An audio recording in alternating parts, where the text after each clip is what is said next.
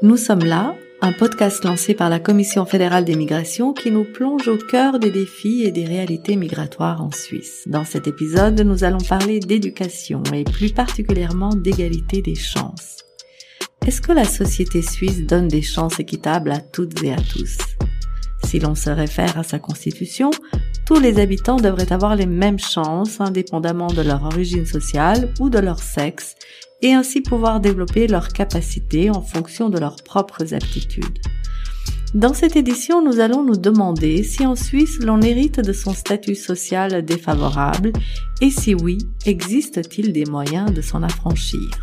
Mais surtout, nous tenterons de saisir les conséquences sociales et individuelles qu'une répartition inégale des chances peut engendrer.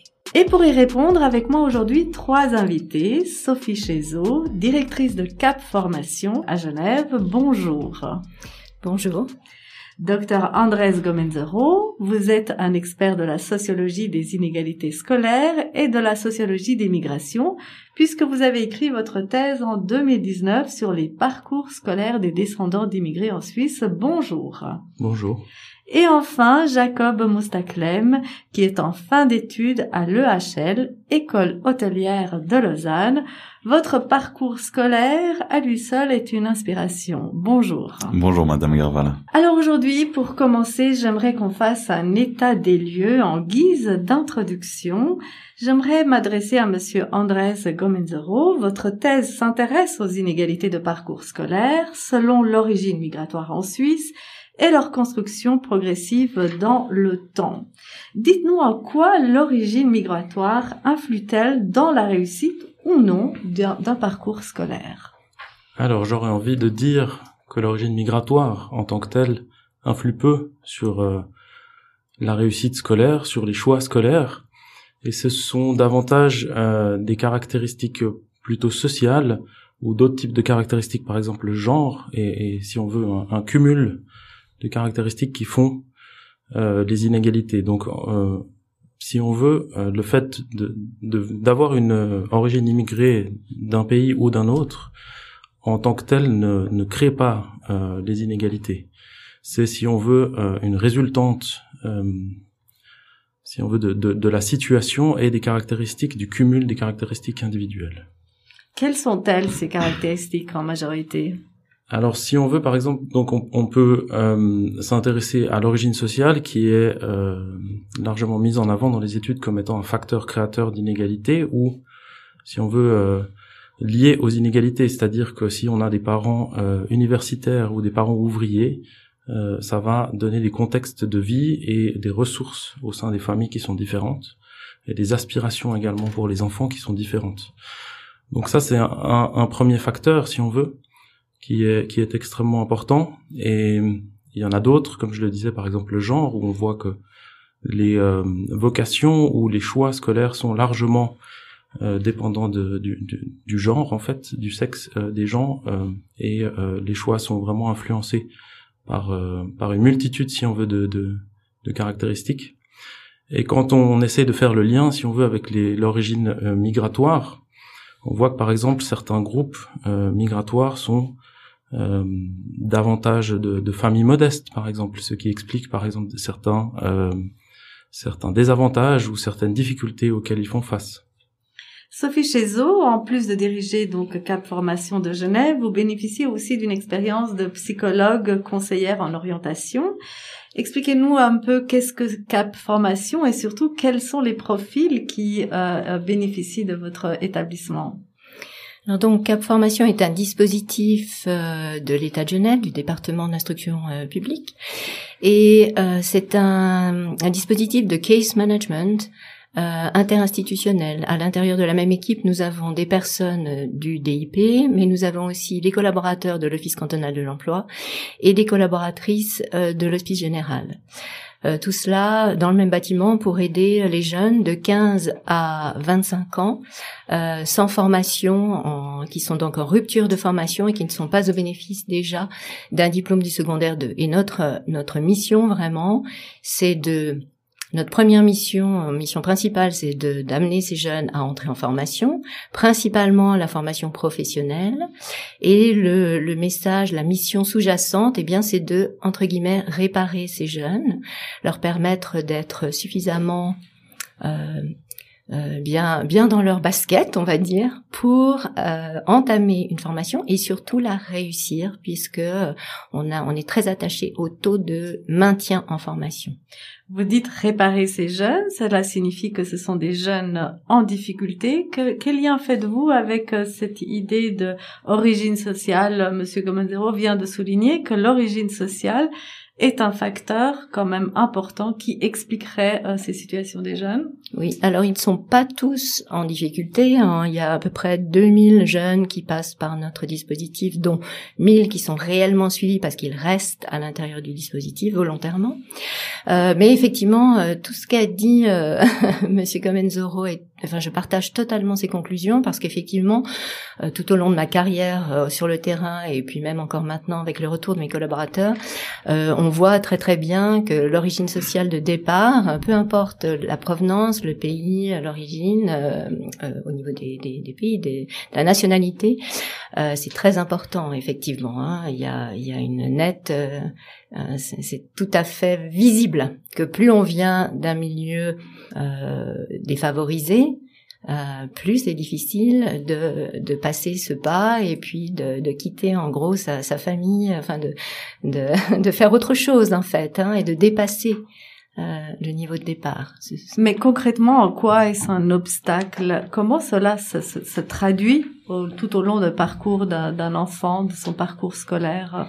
Alors nos jeunes, ils ont particulièrement des soucis au niveau du niveau scolaire, donc un déficit hein, en termes de, compétences de base, hein, français, écrire, euh, écrire correctement le français, le vocabulaire, euh, les mathématiques, etc. Donc ils arrivent avec un parcours scolaire euh, souvent, c'est là non plus, c'est pas c'est pas tous les jeunes, mais disons, il y a quand même pas mal de jeunes qui ont un niveau scolaire très péjoré, et l'idée, ben, c'est de c'est de relever ce niveau scolaire durant mmh. euh, leur passage à Cap Formation notamment.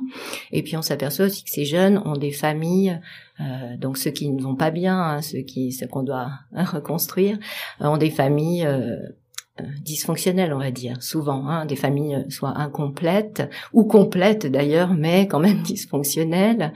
Et ça, c'est c'est quelque chose qui est un frein énorme en fait dans dans leur progression. Andrés Gomenzero, en quoi est-ce que cette origine sociale qui produit en fait des difficultés et des freins tout au long du parcours d'un enfant euh, lors de sa formation scolaire, qu'est-ce que cela traduit de notre société euh, au niveau de ses failles, de ses manques? Alors j'ai envie de, dire qu'en fait, euh, si on veut, le, système scolaire a plusieurs missions. une des missions, c'est d'assurer un certain niveau d'égalité des chances donc justement de ne pas prendre en compte euh, ces caractéristiques individuelles et familiales euh, et, et, et, se dire que euh, en fait l'origine sociale ne devrait pas influer ou en tout cas pas autant sur euh, les destinées scolaires ou, ou, les parcours empruntés. Cela montre en fait que euh, malheureusement le, le, système scolaire en, en Suisse échoue en tout cas en partie à égaliser en fait à compenser peut-être des manques de ressources de certaines familles, euh, de par le fait que par exemple ils ont, euh, ils ne peuvent pas aider les jeunes euh, dans les choix scolaires, dans le soutien scolaire. on a, toujours l'idée de l'image un peu du, du parent qui vient aider faire les devoirs pour des questions linguistiques, mais également pour des questions de niveau de formation. les parents immigrés sont souvent limités. Et je dis souvent parce qu'il faut pas non plus généraliser. Il y en a euh, qui ont des niveaux de formation élevés et qui ont beaucoup de ressources. Mais j'aurais j'aurais tendance à dire en fait que c'est un peu justement ce, ce que fait le système scolaire ou ce ou ce que n'arrive pas à faire le système scolaire le problème, c'est-à-dire qu'il n'arrive pas à faire face à, à, une certaine diversité migratoire sociale euh, du, du public ou des étudiants, des familles vous l'avez souligné, il y en a qui ont des ressources et qui réussissent tout de même à dépasser ces obstacles. Et aujourd'hui, nous avons la chance d'avoir euh, Jacob Moustaklem parmi nous, qui est originaire de Palestine. Il est né euh, à Genève. Jacob Moustaklem, vous êtes issu d'une famille qu'on pourrait dire aux revenus modestes, une situation modeste. Et pourtant, vous avez réussi à dépasser toutes vos difficultés, vos obstacles pour euh, accomplir un rêve quand même. Ça ne vous a pas empêché de rêver d'intégrer une des plus hautes écoles et les plus prestigieuses au niveau mondial, le HL, École hôtelière euh, de Lausanne. Comment fait-on pour arriver à rêver grand alors que le contexte socio-économique dans lequel on a grandi, dans lequel vous avez grandi, tend à limiter toute perspective d'avenir?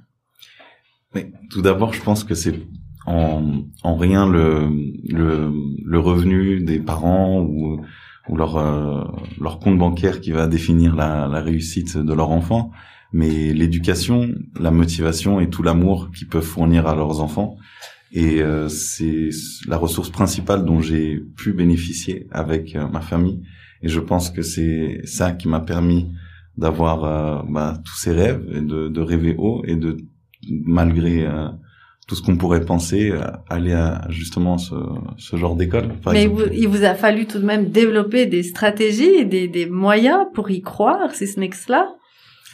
Alors, euh, bien sûr, un, une grosse partie de ma vie, c'est aussi euh, le développement personnel, l'inspiration, euh, moi-même mes propres lectures, tout, tout ce dont je me nourris cérébralement parlant, dans le sens les vidéos, les fréquentations, euh, vu que je j'ai ce rêve en tête, j'ai cette motivation, tout tout ce dont je je vais me nourrir va aller dans cette direction-là. Et euh, mes fréquentations, euh, je, finalement, ce qui est marrant, c'est de voir, c'est que euh, lorsque j'ai le moins bien performé dans ma carrière scolaire, parce que j'ai pas encore de, j'ai une petite carrière professionnelle, mais principalement une carrière scolaire euh, où, et où j'ai doublé mon année, c'était lorsque j'avais de mauvaises fréquentations. Et c'est ça qui m'a le plus euh, euh péjoré euh, dans mon parcours. J'ai eu ce rêve à 17 hum, ans exactement d'aller à l'école hôtelière de Lausanne. Je l'ai communiqué à mes parents et ils m'ont dit euh, malheureusement on va pas pouvoir te payer l'école. Oui, parce que là il fallait pas mhm. non seulement rêver d'avoir des bonnes compétences, mais en mhm. plus il fallait assurer financièrement. Donc c'était un double défi que vous êtes euh, euh. Bien sûr. Moi, y aller, juste mon dossier, ça, à aucun moment je me suis dit ça va être un problème. Mon profil, j'étais persuadé de pouvoir le faire. Dans ma tête, je, j'appartenais à cette école. Maintenant, le gros, la grosse barrière, c'était bien sûr la barrière financière. Mes parents m'ont dit euh, à ce moment-là, si tu veux le faire, on t'encourage à le faire, mais financièrement, on pourra pas te soutenir. Et c'est là où j'ai eu le déclic et où je me suis dit, mais qu'est-ce que j'ai comme sur me morfondre sur mon sort et dire que j'ai pas les parents euh, qui peuvent me soutenir et aller à cette école ou tout simplement travailler et euh, économiser de l'argent. Et dès que j'aurai assez d'argent pouvoir payer cette école. Et c'est ce que j'ai fait. J'ai enchaîné plusieurs petits boulots euh, et ensuite j'ai fait une carrière bancaire de trois ans. Et c'est là où j'ai économisé le gros de, de, de ma fortune pour payer cette école. Et dès que j'ai eu assez euh, d'argent j'ai tout simplement quitté euh, la banque pour euh, pour euh, intégrer, intégrer votre école, celle que vous aviez euh, depuis rêvé depuis votre enfance. Sophie Chezo, vous aimeriez réagir? Oui, tout à fait. je réagis surtout effectivement au fait que c'est pas le porte-monnaie qui fait la réussite. C'est vraiment, et vous l'avez dit très très bien, c'est l'amour que portent leurs parents et la justesse des actions, parce qu'on peut avoir des parents aimants, mais qui qui, qui ne mettent pas en place les actions nécessaires ou qui ne savent pas le communiquer à leurs enfants, le montrer euh, assez fort pour que l'enfant ait confiance en lui. En fait, la majorité de nos jeunes à Cap Formation souffrent d'une mésestime d'eux-mêmes euh, très puissante. Hein. Ils pensent qu'ils sont capables de rien, qu'ils ont ils ont jamais été bons à l'école et qu'ils sont jamais bons. Donc euh, et, ça souvent cette confiance là, elle vient des parents, euh, des parents euh, adéquats. C'est pour ça que je disais tout à tout à l'heure des familles dysfonctionnelles, c'est des freins énormes pour les, les, jeunes. Par contre, une famille euh, toute simple, mais où il y a beaucoup de soutien et beaucoup de confiance dans l'enfant et dans le jeune, là ça peut fonctionner tout à fait bien. Andrés Gomezoro, Jacob Moustaklem illustre très bien un certain nombre d'exemples dont, vous faites euh, référence dans votre euh, recherche, des jeunes issus de la première ou de la deuxième génération qui, une fois dépassés certains paliers, parviennent à des études très brillantes et réussissent très brillamment au niveau professionnel. Tout à fait. Donc, euh, c'est vrai que j'ai observé des, situations similaires dans ma thèse et actuellement également. Donc, on a un projet à l'université de Berne sur euh, le rôle joué par les parents dans la réussite scolaire. Et nous voyons clairement qu'en fait, euh, quelquefois malgré euh, des, si on veut, des, niveaux de formation des parents relativement bas, donc des, des, possibilités concrètes de soutenir les jeunes ou qui sont limitées, on voit qu'en fait les parents ils ont ils développent vraiment des stratégies quelquefois de compensation, par exemple de leur manque euh, de ressources. Donc ils arrivent à compenser en mobilisant leur réseau ou euh, des, euh, des, des, par exemple euh, les institutions, les, les, les, acteurs institutionnels également, pour soutenir leurs enfants. Et peut-être un aspect euh, qui est qui est important dans dans, dans ces cas de réussite, euh, c'est à la fois donc le fait que les que les parents et les familles soient soutenantes, qu'ils offrent, si on veut, un soutien adéquat par rapport à ce que ce qu'a besoin le, jeune, euh, mais également si on veut que le jeune, sa famille et aussi euh, à l'école, tout le monde aille dans le même sens, si on veut. Donc, euh, j'ai trouvé ça super intéressant dans, dans, ma thèse de voir des cas où justement, par exemple, le jeune, jeune avait une aspiration très très très élevée vers l'université, par exemple, où les parents, au contraire, disaient il faut plutôt faire une formation courte, ou d'autres situations où c'était plutôt euh, certains professeurs qui disaient bah, tu n'as pas euh, les moyens ou les compétences euh, pour faire euh, pour atteindre l'université. Et là, on voit qu'il y a vraiment des parcours qui sont discontinus et beaucoup plus compliqués, si on veut, et avec beaucoup de barrières institutionnelles ou familiales. Peut-être c'est un aspect important à, à, mentionner dans, dans votre cas, c'est on voit qu'il y a certaines barrières institutionnelles, mais vous aviez les mêmes ambitions que vos parents, ou en tout cas vos parents ont clairement accepté et euh, embrassé vos ambitions euh, scolaires. Sophie Chezo, ça fait écho à votre pratique lorsque j'imagine que vous êtes tout à fait euh, d'accord qu'il est important en fait d'entendre que tout le monde soit d'une même voix, que ce soit la famille ou l'école. Est-ce que c'est toujours le cas? Parce qu'on dirait que ce n'est pas juste l'origine sociale qui fait la différence et cette notion d'appui, il est primordial. Et qui peut donner cet appui si toutefois la famille ne peut pas le faire? Oui, oui, euh, évidemment, il y a, y a, des tas d'aides. Et d'ailleurs euh, Cap Formation réunit autour de, de lui, enfin de ce dispositif, il y a énormément d'acteurs différents que notre rôle c'est de, de, mettre en commun toutes ces ressources et tous ces acteurs différents pour aller dans la même direction euh, avec le jeune. Et euh, nous mes, mes collaborateurs euh, ils, ils se calquent aux besoins du jeune. Enfin le jeune doit quand même faire un projet réaliste irréalisable. Hein. On peut on peut l'emmener euh, parfois, on peut suivre un jeune sur un rêve qui nous paraît irréaliste parce qu'il faut parfois aller au bout de ses rêves pour voir si on va y arriver ou pas. Mais euh, donc euh, le case management, c'est ça, c'est de réunir plusieurs acteurs pour résoudre différentes problématiques pour aller dans le même sens. Et puis en ce qui concerne l'appui de la famille et puis le fait qu'il soit que la famille soit dans le même dans la même aille dans la même direction du jeune, c'est aussi valable pour les familles très aisées. En fait, on peut avoir des parents avec, euh, enfin, qui sont voilà, d'une famille et d'ailleurs issus euh, de l'université ou je ne sais quoi. S'ils ne sont pas en phase avec le projet de leur jeune, eh bien là aussi ça capote. Donc c'est pour ça, ça, on, ça, ça souligne qu'effectivement l'argent ne fait pas le bonheur en l'occurrence. et c'est très bien ainsi. Euh, Jacob Bostacler, vous souhaitiez euh, réagir? Alors, moi, en l'occurrence, ce qui est intéressant de souligner, c'est que lorsque j'étais au, je finissais le cycle, moi, je voulais me diriger vers une formation professionnelle, un apprentissage, quelque chose de très appliqué pour vite avoir un salaire. Euh, je sais pas si c'est dû à, au train du moment quand on a stage là, mais moi en tout cas, je, ce dont je voulais à ce moment-là, c'est travailler, faire de l'argent et rentrer dans la vie active. Mes parents ne partageaient pas cette vision-là. Les deux issus d'un milieu académique, ils ont fait leurs études respectives euh, en Égypte et en Palestine en l'occurrence, et euh, me disaient euh, sans cesse non, tu ne feras pas d'apprentissage, il faut aller au collège et une fois que tu feras ton donc ta maturité gymnasiale, tu pourras faire ce que tu veux. Et euh, c'est ce, ce dont ils m'ont convaincu. Et même si peut-être la première année ou la deuxième, je le faisais un peu à contre-cœur, j'ai vite apprécié ces études. Euh, et je les ai, mais j'ai réalisé finalement euh, l'importance de, de, de, cette euh, presque de cette quasi obligation de mes parents que que plus tard finalement lorsque j'ai eu cette euh, aspiration pour aller à l'école hôtelière de Lausanne et que j'étais bien évidemment bien content d'avoir fait le collège et aussi pour travailler à, la banque, cela m'a bien bien servi. Et ce qui est aussi marrant de voir, c'est que plus tard, lorsque je travaillais à la banque, que j'avais donc un, un emploi, un, un, bon salaire, euh, à ce moment-là, j'ai perdu euh, donc mon papa qui est décédé et euh, du coup la situation familiale était encore plus plus fragile aussi financièrement et, et dans sa structure de manière générale.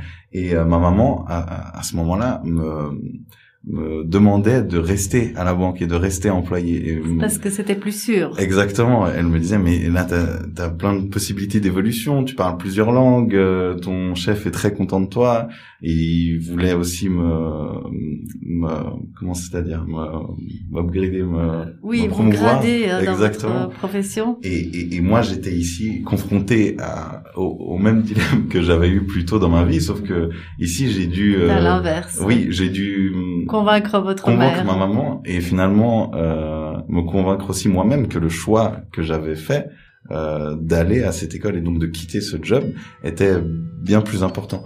Et, euh, et voilà.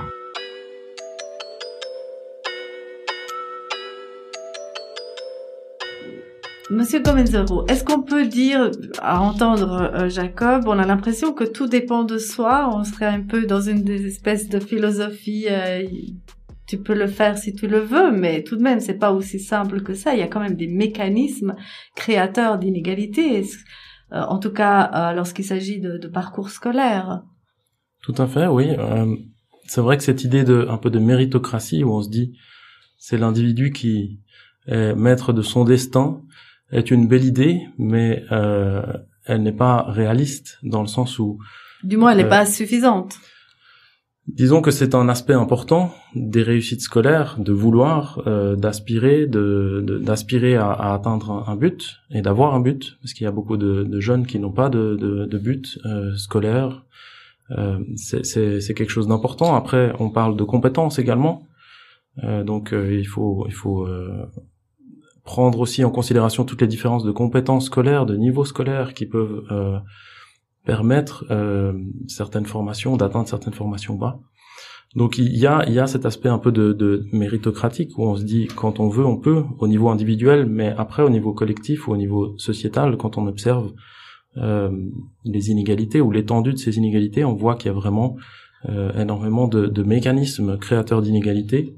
Euh, et par exemple, euh, la sélection euh, au secondaire 1, donc au cycle d'orientation ou au cycle de transition, euh, plusieurs euh, études ont montré que euh, cette sélection n'est pas favorable en fait aux, aux, enfants d'immigrés et que dans des cas, si on veut, où on hésite par exemple à orienter vers une filière ou une autre, c'est là où l'origine sociale, par exemple, joue joue un, un, rôle important. Où on se dit, bah voilà, peut-être la famille est immigrée, euh, elle est d'origine sociale modeste, donc on va jouer la carte de la sécurité et l'orienter vers euh, le pré-apprentissage. Donc par exemple, ces mécanismes-là, il y a d'autres études qui ont montré également des discriminations euh, lors de la recherche de places d'apprentissage. Donc ça, c'est, euh, disons, tout un mécanisme ou un processus qui se joue un peu qui est un peu différent, si on veut, de la sélection au sein des institutions scolaires, parce que là, on va plus vers le, le, le, marché du travail. Donc ça, ça s'apparente davantage à une sélection euh, de d'employés ou d'apprentis. Euh, et là aussi, on voit qu'il y a des, des, des, mécanismes de discrimination. Euh, qui sont différents suivant les cantons, je crois Qui sont différents selon les, les, régions linguistiques. Par exemple, on a, il y a l'étude de Rosita Phoebe qui a été actualisée euh, l'année dernière d'ailleurs, qui montre que les jeunes d'origine des Balkans euh, ont plus de difficultés à trouver euh, un travail après un apprentissage, mais également pour rentrer dans les apprentissages, on a les études de Christian Hindorf qui ont montré par exemple que les jeunes hommes originaires des Balkans étaient discriminés lors de la recherche des places d'apprentissage.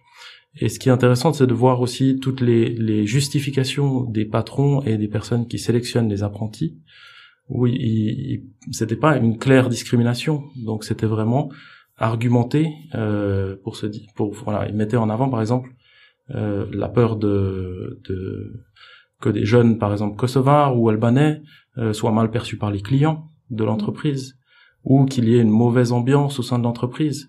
Donc c'est tout des préjugés, si on veut, qui créent des discriminations. Donc, qui viennent s'ajouter en tout cas à ces mécanismes de frein euh, pour l'évolution de ces jeunes.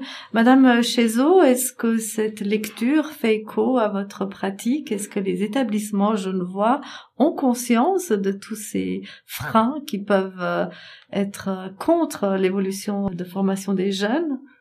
Alors conscience, j'espère. Euh, mais c'est vrai que la sélection, elle se fait par le niveau scolaire, je dirais. Hein. Et en cela, euh, il y, a une, chose qui est tout à fait primordiale pour les jeunes, c'est de maîtriser euh, parfaitement, notamment la langue française, parce qu'il y a beaucoup de tests. la langue française et les maths, en fait, c'est vraiment le socle. Et évidemment, plus les jeunes arriveraient ça depuis sont ensuite depuis peu de temps, moins ils maîtrisent cette langue. Et en tout cas, à Cap Formation, c'est notre, notre, un de nos chevaux de bataille, dans le sens où c'est quelque chose de très important. On sait pertinemment qu'un jeune va avoir de grandes difficultés à rentrer en apprentissage et surtout à le réussir s'il ne maîtrise pas, s'il ne maîtrise pas bien euh, complètement la langue française orale et écrite aussi. Il y a beaucoup d'examens qui se passent à l'écrit, même si c'est une formation professionnelle. Euh, je voudrais juste faire une petite parenthèse sur le si tu veux, tu peux. Euh, bah, alors en tant que psychologue en sermentation, j'ai déjà vu des jeunes vraiment qui étaient très très mal partis. On n'aurait jamais imaginé qu'ils puissent faire un joli parcours parce qu'ils étaient vraiment mal partis à un niveau scolaire très bas et puis voilà pas mal de difficultés difficultés autres, et puis qui en fait ont réussi, mais, mais en général ça prend plus de temps. Ça, ça prend un peu plus de temps. Et puis il y a des carrières où c'est vraiment complètement difficile de d'aboutir, même si ça prend plus de temps. Si on si on veut devenir chirurgien, euh, bon bah c'est sûr que si on le fait pas euh, à sortir de, enfin à 18 ans, 19 ans, là ça devient quand même très compliqué. Mais euh, moi j'ai déjà vu des jeunes faire des parcours incroyables. Alors qu'on n'aurait jamais pensé. mais voilà, ça prend du temps parce qu'il faut prendre il faut prendre des chemins un peu détournés et en fait, euh, on s'aperçoit que la formation professionnelle, elle peut mener euh, très très loin. On peut arriver à faire un master en étant euh, partie d'une AFP, enfin de, du niveau le, enfin le plus primaire, je veux dire, de, de, formation professionnelle en deux ans et en, montant les échelons, en, voilà, en prenant les chemins de traverse, eh ben on arrive parfois à faire un très beau parcours. Alors c'est sûr que c'est pas la majorité. Andrés Gomenzoro, vous voudriez réagir? Oui, je voulais juste euh, ajouter quelque chose par rapport à, ce que vous dites. C'est très important en fait de euh, faire la distinction entre ceux, les jeunes qui arrivent en cours de route, en cours de formation. Et là, si on veut, c'est un risque en soi. Et là, il n'y a pas besoin, enfin disons, c'est pas forcément lié à l'origine sociale ou à d'autres caractéristiques, mais c'est vraiment réellement un risque en soi d'arriver en cours de route en Suisse, et d'autant plus que cette première sélection, euh, pas forcément à Genève, mais dans la majorité des cantons, elle se réalise à l'âge de 12 ans. Donc ces jeunes-là ont très très peu de temps pour euh, acquérir la langue et refaire un peu leur retard, si on veut. Et à partir de là, euh, c'est très important de les distinguer aussi de ce, de ce qu'on appelle la seconde génération. Donc c'est plus des jeunes qui sont nés en Suisse, de parents, de la migration, voilà, de familles euh, migrantes, au sein de familles migrantes, euh, où là on a vraiment des situations qui se rapprochent davantage aux, jeunes d'origine suisse. Donc euh, donc c'est important en tout cas de distinguer entre jeunes arrivés en cours de route et jeunes euh, qui ont fait toute leur scolarité euh, en Suisse comme c'est le cas par exemple de, de, de Jacob. Est-ce que justement ces jeunes issus de la migration qui seraient la deuxième et troisième génération, est-ce qu'aujourd'hui on peut dire qu'il y a quand même une avancée, qu'on a pris conscience de certains obstacles qui les attendaient? Et quels sont les rattrapages ou les mesures qui ont été mises en place? Y a-t-il une bonne sensibilisation à cet égard? Alors j'aurais envie de dire tout dépend de la région et du canton parce que en Suisse euh, il y a différents systèmes scolaires selon le canton et différentes volontés, euh, différentes organisations différents niveaux d'investissement pour euh, aussi au niveau budgétaire pour faire face à, des difficultés ou à des prises en charge peut-être qui des, jeunes, des encadrements des jeunes qui, ont, qui en ont plus besoin si on veut. Donc, euh, j'aurais envie de dire, depuis les années 90, beaucoup de choses ont avancé. Euh, par exemple, les classes d'accueil ont été euh, mises en place à Genève et ont été développées dans énormément de cantons. Mais aussi, il y a eu au niveau scientifique et au niveau politique vraiment une, prise de conscience de des difficultés que font face les jeunes d'origine immigrée et justement tous ces processus de discrimination donc euh, il y a eu énormément de choses qui ont été faites. Euh, une, une, chose très simple, par exemple, c'est euh, que dans tous les cantons, l'école obligatoire commence à 4 ans. Donc c'est pas encore le cas, mais c'est une grande avancée. Donc Mm. qu'on commence à 4 ans ou à 6 ans, ça fait une énorme différence, par exemple. Donc je, je, je dirais qu'il y a eu beaucoup d'évolutions, mais encore beaucoup de, de choses à faire. En matière d'évolution, Madame Chézot, Genève est quand même citée comme exemple pour certaines démarches. Oui, tout à fait. Alors, euh, nous sommes le seul canton suisse à, à rendre la formation euh, obligatoire euh, bah, jusqu'à 18 ans. Dans la majorité des autres cantons, c'est 15 ans. Et ça donne effectivement quelques années de plus euh, aux jeunes pour euh, ben, solidifier leur, euh, euh, consolider leur niveau de base, pour réfléchir à une éventuelle orientation, à faire des essais, etc. Donc ça, c'est ça a réduit euh, de, façon extrêmement drastique à quelques maintenant infime pourcentage les jeunes qui sont qui décrochent, les jeunes mineurs qui décrochent à Genève. Donc ça, c'est une spécialité genevoise. Et puis par ailleurs, pour les personnes, les néo-arrivants, il y a quand même euh, le programme AIS, l'agenda d'intégration suisse, où là, on met un accent extrêmement fort dès l'arrivée de la personne euh, sur le français, sur l'apprentissage du français. Et puis ensuite, euh, à Genève, mais dans d'autres cantons suisses aussi, il y a le PAI, le pré-apprentissage euh, d'intégration, euh, qui est euh, à partir de 18 ans, pour les jeunes à partir de 18 ans jusqu'à l'âge de 35 ans, et c'est un pré-apprentissage qui dure une année, avec deux jours à l'école et trois jours en entreprise. Et ça, c'est une c'est une démarche qui marche, enfin c'est un- une mesure qui marche extrêmement bien, avec un taux un, taux de retour, enfin d'entrée en formation, euh, en tout cas la dernière année, de 71%. Et euh, donc c'est c'est une mesure qui, qui est très très utile à ces euh, à ces personnes nouvellement arrivées. Il y a beaucoup de passerelles, il y a une évolution du système qui permet à, l'étudiant de se rattraper en tout temps, mais faut-il encore connaître ces passerelles et faut-il encore euh, être soutenu et appuyé? Et là, on revient encore à cette peut-être possible inégalité sur qui sont les personnes qui peuvent nous aider à dépasser, à s'informer et aussi à, à braver ces obstacles. Jacob, vous de votre côté, est-ce que vous avez eu des moments que grâce à une information, vous avez pu saisir une passerelle et réussir à arriver à votre objectif final? Après moi, je les, les- la grosse information que j'ai eue, c'est de savoir que toutes les banques avaient créé une formation qui s'appelle euh, donc la formation initiale bancaire pour porteurs de maturité, une formation qu'on peut faire suite à à notre euh, cursus euh, gymnasial. Et euh, et dès que j'ai euh, entendu que cette formation existait, euh, je l'ai faite et c'est bien sûr c'est quelque chose qui a changé ma vie en l'occurrence. Donc avoir cette possibilité d'être informé, ça reste quand même un facteur important. Est-ce qu'il y a des mécanismes? Est-ce qu'il y a des structures qui permettent justement de peut-être communiquer avec les parents si la langue devait être un facteur euh, problématique ou encore informer les parents s'ils comprennent pas le système parce que moi-même je le trouve parfois très complexe. Euh, Madame Chezo, y a-t-il de, de, de- de ce genre de, de, séances d'information, d'aide et d'appui? Oui, oui, bien sûr. Alors dans les écoles, évidemment, il y a des séances par an à, à- à tous les niveaux, au cycle, aussi bien qu'au collège ou à l'ECG, etc. Et puis à l'office d'orientation, alors là je prêche pour ma paroisse, mais à l'office d'orientation, il y a la Cité des métiers qui est ouverte euh, tout un chacun, euh, sans, sans rendez-vous, c'est gratuit. C'est, vous pouvez aller à la Cité des métiers, poser des tas de questions sur la formation continue, donc les adultes, sur la formation professionnelle, sur la formation en général.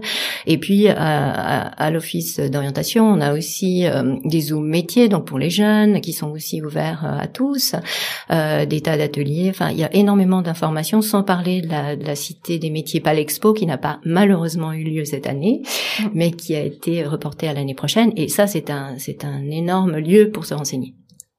Andrés Gomenzero, est-ce que c'est suffisant pour euh, justement pallier à cette inégalité quant à l'accès à l'information et même, peut-être accès à la motivation d'y aller?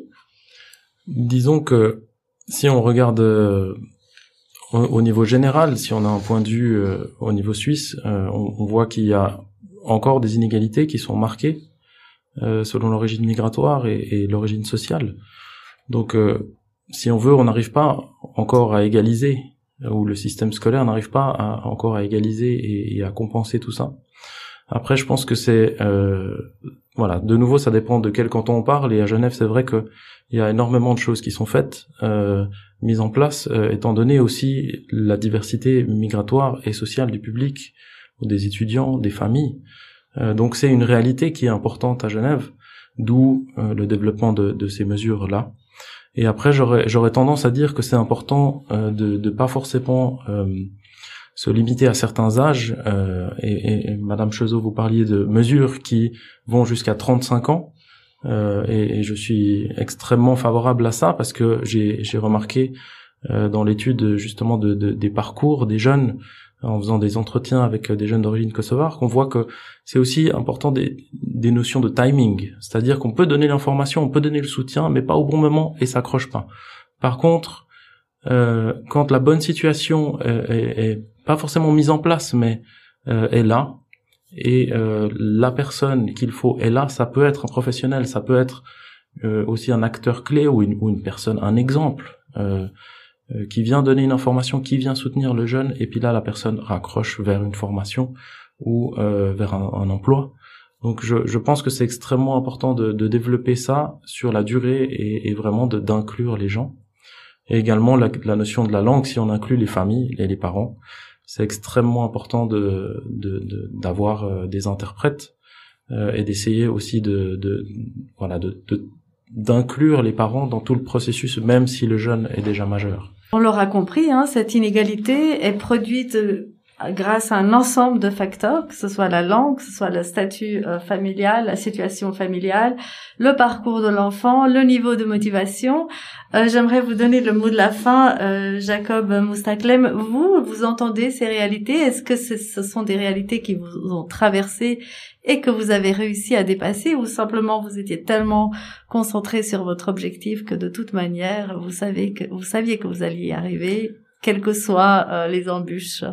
Moi, je pense qu'ici, le, le plus important, c'est d'avoir un objectif, et pas n'importe quel objectif, un objectif qui nous passionne et qui nous euh, donne envie d'avancer. Parce que quelqu'un d'épanoui dans la vie sera toujours productif.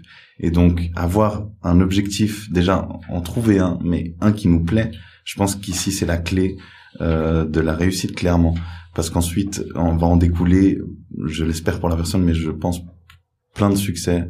Et euh, en l'occurrence, moi j'avais plusieurs difficultés à l'école, etc. J'ai jamais été le, le, premier de la classe. Et pourtant, à l'école hôtelière, j'ai pendant l'année préparatoire, j'ai eu l'honneur d'avoir le prix du meilleur élève et de la meilleure classe, euh, alors que j'avais pas forcément les, les, connaissances pour performer euh, dans tous les cours. Mais grâce à la motivation et à l'envie d'avancer, j'ai, pu avoir euh, avoir cette, ces prix. Merci au Dr Andrés Gomezoro, collaborateur scientifique à l'Université de Berne, à l'Institut de sociologie, à Sophie Chezo, directrice de Cap Formation à Genève, et à Jacob Moustaklem, étudiant à l'école hôtelière de Lausanne. C'était l'épisode 16 de Nous sommes là. Nous vous trouverons la prochaine fois pour un sujet tout aussi pertinent que celui-ci sur l'égalité des chances avec le genre. Une réalisation de Viosa Gervala pour le compte de la Commission fédérale d'émigration à écouter sur www.ekm.admin.ch et sur www.podcastlab.ch et sur les plateformes d'écoute où l'on trouve des podcasts de qualité tels que Spotify, Deezer et Apple Podcasts.